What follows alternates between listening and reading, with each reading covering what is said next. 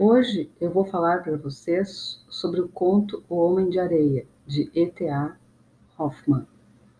Trata-se de um conto escrito em 1817 e que é um dos contos caracterizados como gênero fantástico. Esse gênero de literatura, que começou no século XVIII e no século XIX continuou, se caracteriza pela ênfase no elemento sobrenatural, distinto da racionalidade. Então, essa oposição entre o sobrenatural e o racional é um dos temas desses contos do gênero fantástico. Então, uh, nesse conto, O Homem de Areia, nós vamos acompanhar a trajetória de um jovem chamado Natanael.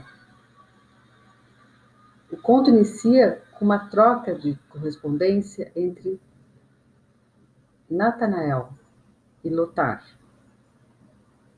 Nessa correspondência, o jovem universitário Natanael conta para seu amigo de infância, Lotar, que ele está muito perturbado desde que recebeu a visita na universidade, no seu quarto universitário, de um vendedor de barômetros, lentes, óculos.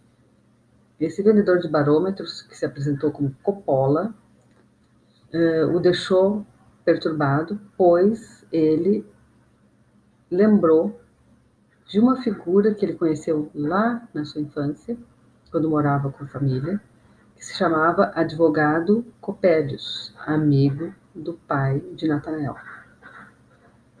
Ocasionalmente, esse advogado Copérez visitava a família, jantava com a família e depois fazia uma reunião no escritório do pai.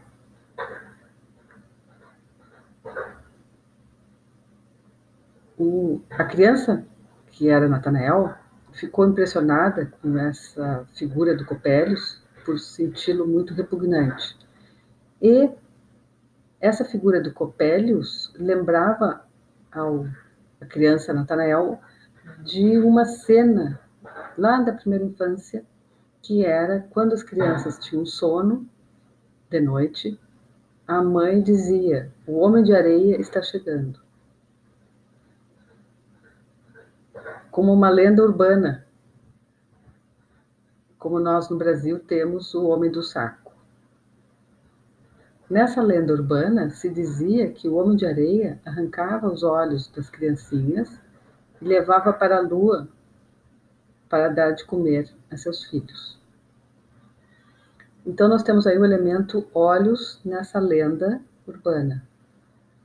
E aí, nós vamos ter o elemento olhos na cena que Natanael narra para o seu amigo Lotar, sobre um dia que ele quis investigar o que, que o advogado Copélios, o repugnante advogado Copélios, fazia com seu pai a portas fechadas no escritório.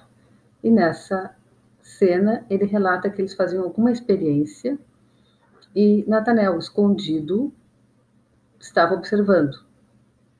Quando ele fez algum movimento, o advogado Copélios percebeu e comentou que para a experiência alquímica que estava em curso naquele momento no escritório, algo obscuro, misterioso, eles precisavam de olhos e eis que aparece a criança Natanael e o Copélios exclama: Eis, temos olhos. Então, Nesse momento, Natanael relata que desmaiou.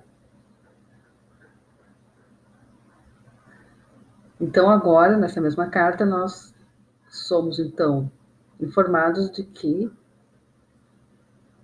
Natanael imagina que o vendedor de barômetros que vende óleos, Coppola, é Copélios, que é o Homem de Areia.